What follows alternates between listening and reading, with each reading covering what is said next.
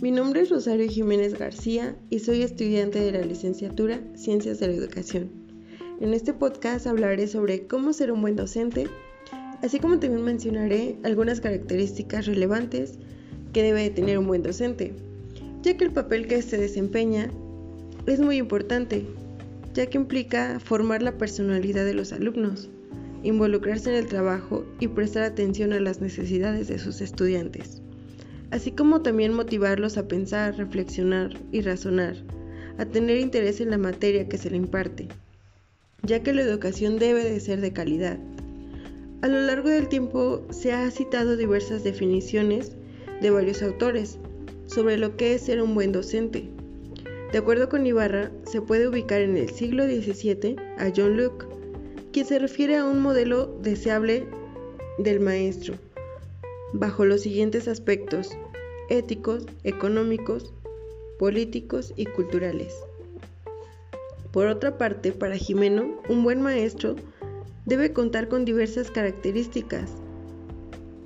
Debe contar con salud mental aceptable para poder tratar con personas en situaciones de riesgo personal, otro aspecto importante con el cual debe contar es la tolerancia al conflicto. En cuanto a las relaciones interpersonales, como son los padres de familia, el maestro debe de mantenerse en su postura razonable y profesional. La seguridad. El maestro debe de tener seguridad en sí mismo para poder enfrentarse a un grupo de personas. También es importante tener dominio del tema sobre el cual se quiere dar a conocer. Deberá ser capaz de trabajar en equipo, prepararse continuamente, porque la vida está en un constante cambio, el cual se debe adaptar al contexto. Bajo lo anterior se puede sintetizar algunas características y competencias relevantes de un buen docente. Debe tener buena preparación, experiencia, rigor científico, profesionalismo, responsabilidad y ser honesto. Debe de ser paciente, debe tener sentido del humor.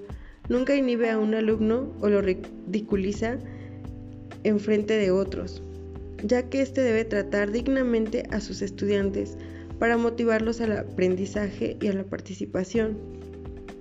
También debe ser flexible, amigable. ¿Esto para qué? Para estimular un ambiente agradable dentro del aula y de la institución. Debe tener pasión y amor por su profesión ya que un docente sin pasión hace una clase monótona, poco atrayente, pesada, es decir, es difícil contagiar a sus alumnos la ilusión por conocer, por aprender. Debe de tener calidad humana, puesto que esto influye en el desarrollo de la persona, ya que todos recordamos, para bien o para mal, algún maestro que tuvimos durante nuestra, nuestro desarrollo. Eh, también un buen docente debe ser positivo, de sí mismo y de lo que está haciendo. Así transmitirá y fortalecerá el desarrollo físico, intelectual, afectivo y moral de sus alumnos. Para concluir, es fundamental que un docente cuente con estos tres campos, el profesional, el ético y el humano, ya que si hay ausencia y aplicación de alguno de ellos, repercutirán de manera negativa la formación de los estudiantes. Es por ello que el docente tiene una gran responsabilidad sobre la formación académica de sus alumnos. Eh, bueno, para finalizar les dejaré la siguiente frase. La grandeza de la profesión docente reside en la capacidad de hacer más felices a los alumnos. Muchas gracias.